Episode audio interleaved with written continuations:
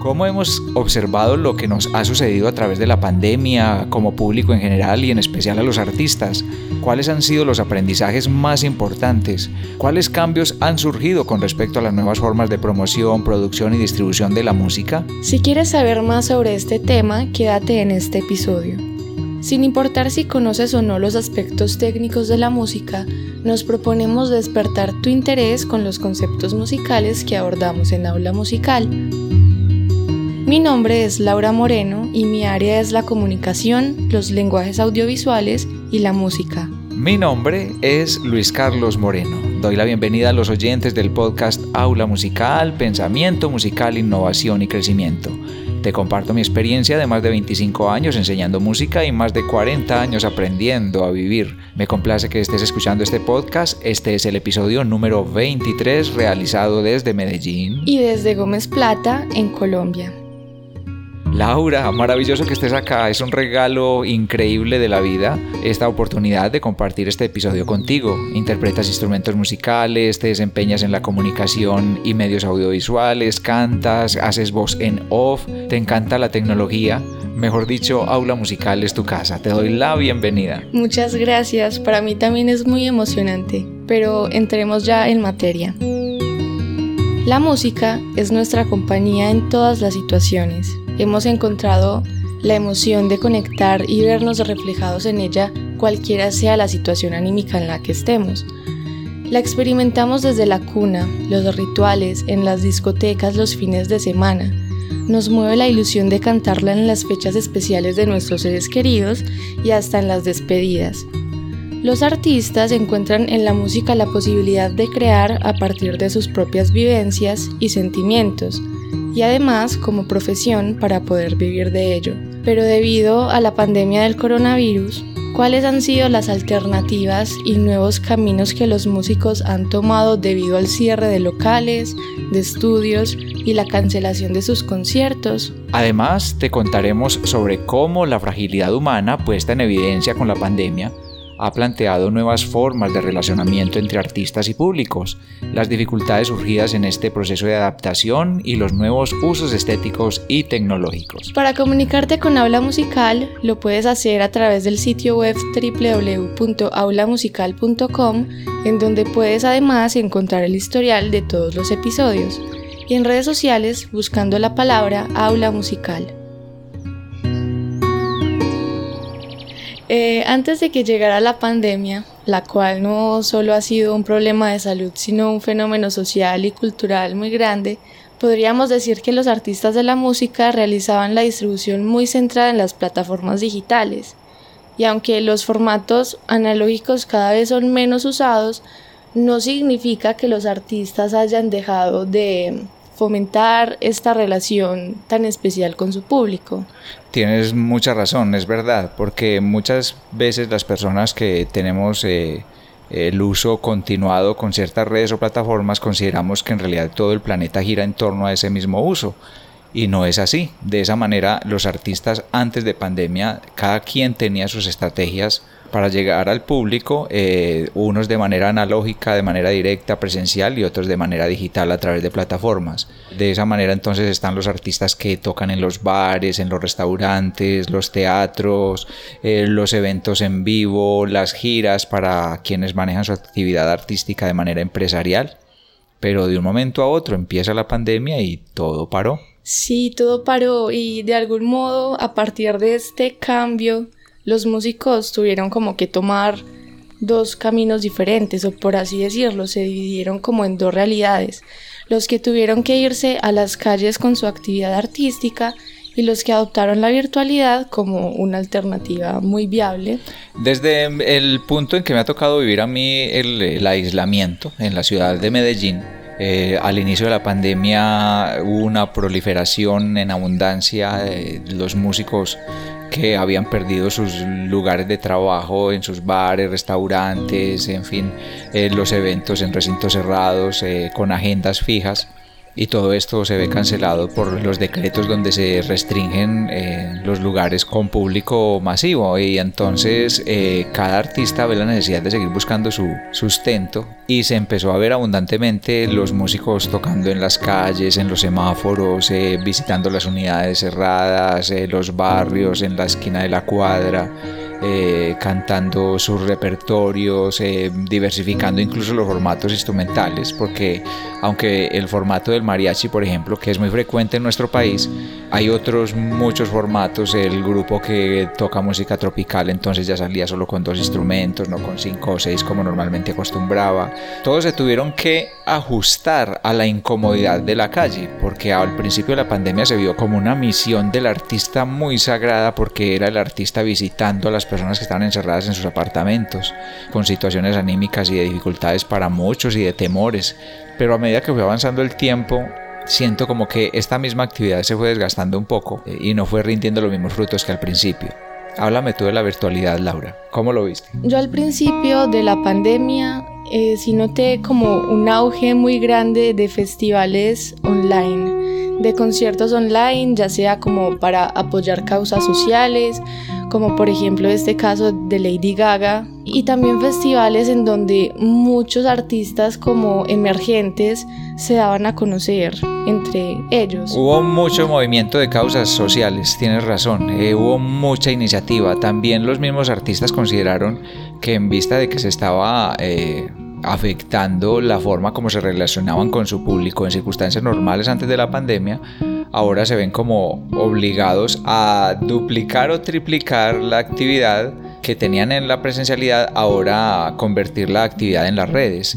Y allí sucede de una manera un poco más informal, obviamente porque la pandemia nos tomó a todos sin estar preparados. Dentro de estos conciertos virtuales me parece muy curioso como lo del mosaico de los videos porque aunque de cierto modo eh, podrían sentirse algo fríos porque son como cuadrículas que se separan de las otras cuadrículas, que es como gente súper separada, también transmiten esta sensación de que a pesar de estar solos en nuestras casas, a través de la música podríamos estar juntos. Y más aún cuando en estos videos las personas nos están mostrando la intimidad de su propio hogar. Y eso me pareció un poco innovador y por eso lo destaco en este momento. no sé, cuando estabas hablando yo me puse a pensar en que en realidad llevamos varios años viviendo por cuadrículas.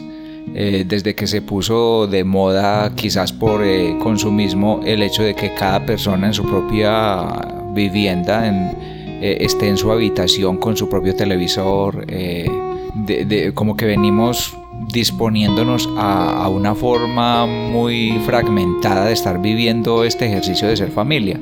Y tienes razón, como que esa dualidad estética que se percibe en los videos eh, de los artistas al inicio de la pandemia, eh, grabando por cuadrículas, también tiene ese doble significado, o que estamos divididos y fragmentados, o que es la nueva manera en que estamos juntos.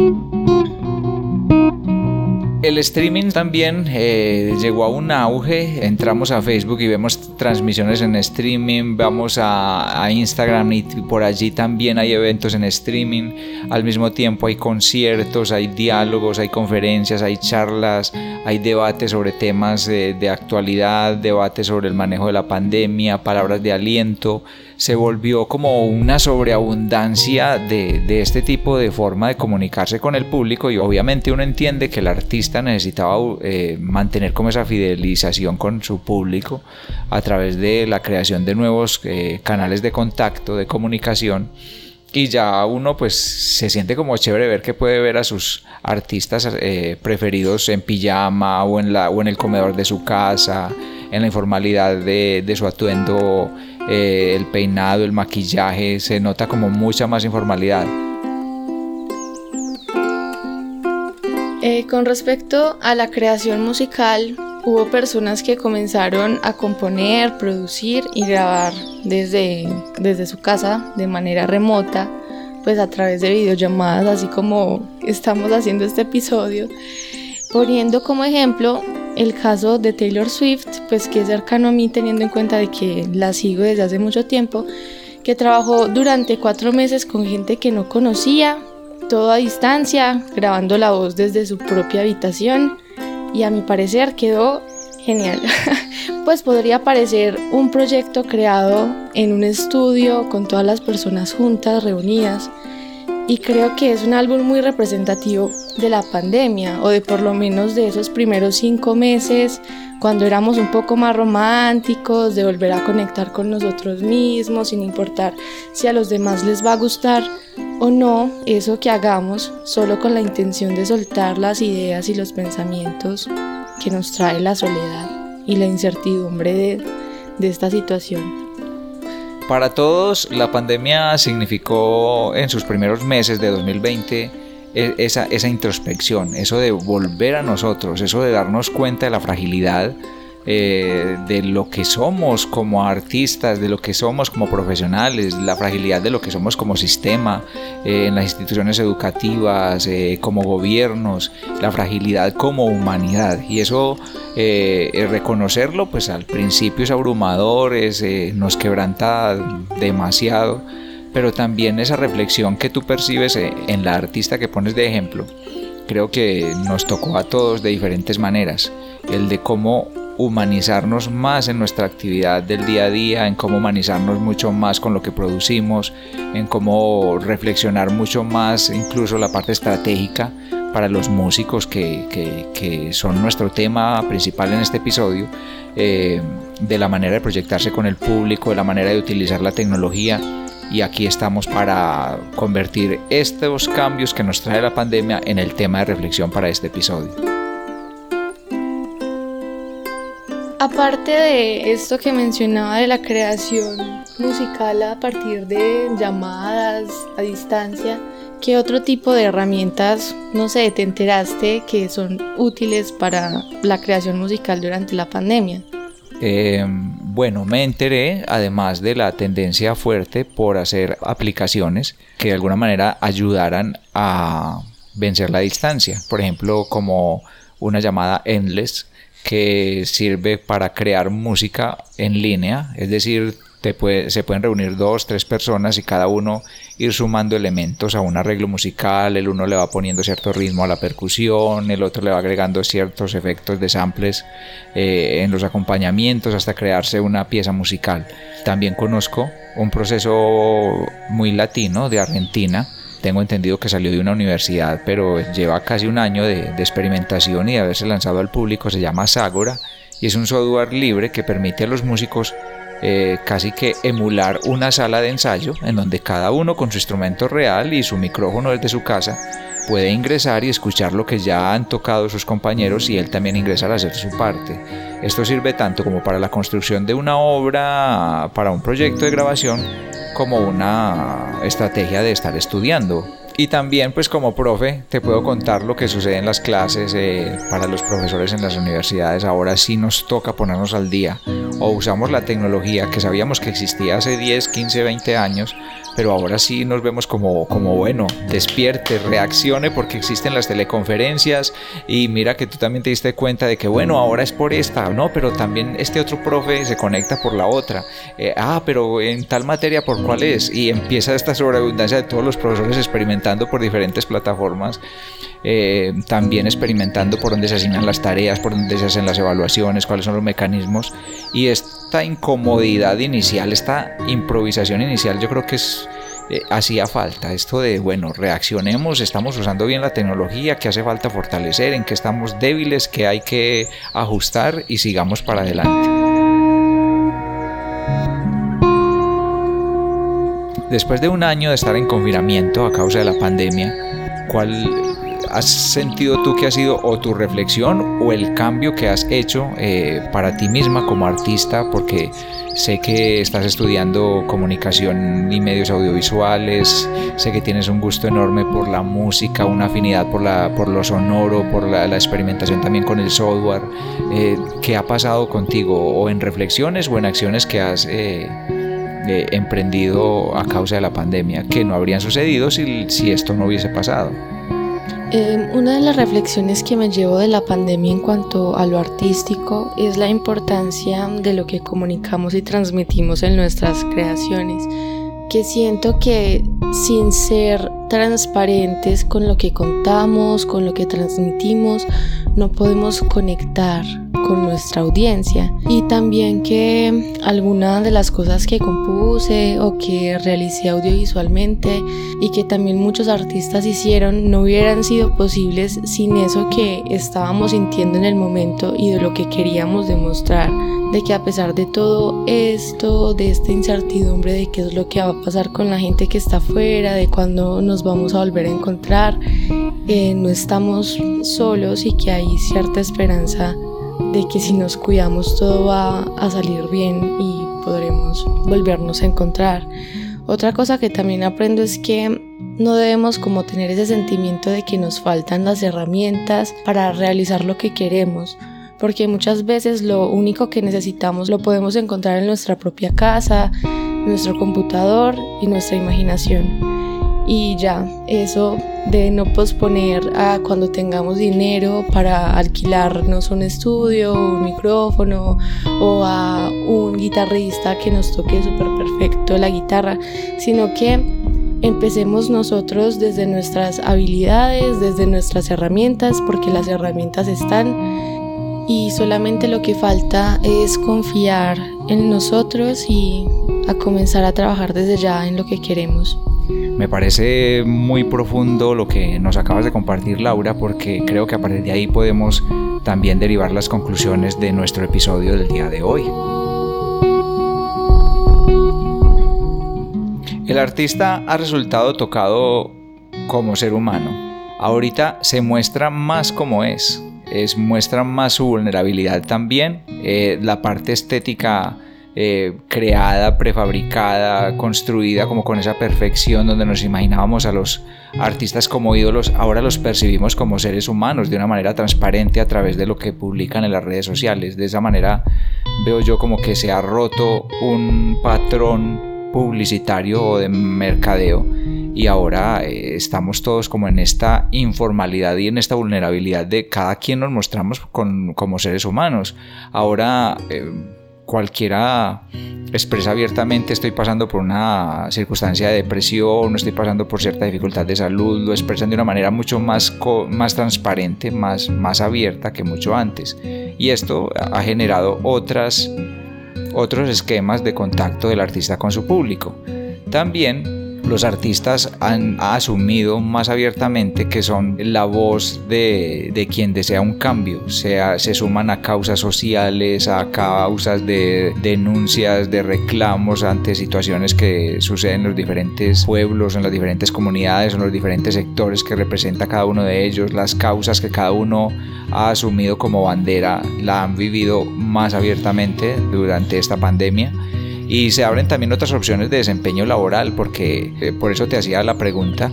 Eh, creo que esta reflexión para todos a partir del confinamiento nos ha llevado a, a, cuestionarnos acerca de si lo que estamos haciendo es solo un sueño y no es rentable o si nos ha tocado ayudar que nuestro sueño sea sostenible en el tiempo, pero mientras tanto nos vamos ayudando de otras actividades laborales y de esa manera uno se entera de, muchos colegas y amigos que han tenido que ayudarse a sostener su estudio o su profesión musical ahora con otras profesiones, con otras actividades que les permitan eh, recibir el sustento para luego mirar cómo se reactiva la actividad musical y su conexión con el público. Deseo que no se pierda la empatía generada como seres humanos. Somos más que la profesión y los oficios que ejercemos en nuestro día a día. Es el momento de aprovechar las reflexiones sobre nuestros proyectos como artistas y como personas para surgir, resistir y reinventarnos en nuestro talento y con nuestros sueños. Esperamos haberte brindado información que te genere inquietudes para que consultes más sobre el tema de este día. Agrega este podcast a tus favoritos o dale al botón seguir. Según la aplicación de podcast que usas, hay formas de sumarte a estas publicaciones. Aula Musical está en iTunes, Spotify, Deezer y en muchos reproductores web y también para Android. Al seguir Aula Musical recibes notificaciones de las publicaciones futuras. Con tu reproductor de podcast puedes también descargar los episodios existentes para escucharlos más tarde sin consumo de datos, cuando estás haciendo deporte o cuando vas en el transporte, es decir, cuando quieras y donde quieras. Este episodio lo encuentras en texto en www.aulamusical.com slash reencontrándonos con la música. Para comunicarte con Aula Musical lo puedes hacer a través de las redes sociales buscando la palabra Aula Musical y en el sitio web www.aulamusical.com en donde puedes encontrar el historial de los demás episodios. Estuvimos en esta ocasión Luis Carlos Moreno Cardona como asesor en la realización del episodio y Laura Moreno a cargo del guion, la producción, musicalización y postproducción del podcast. Hasta la próxima.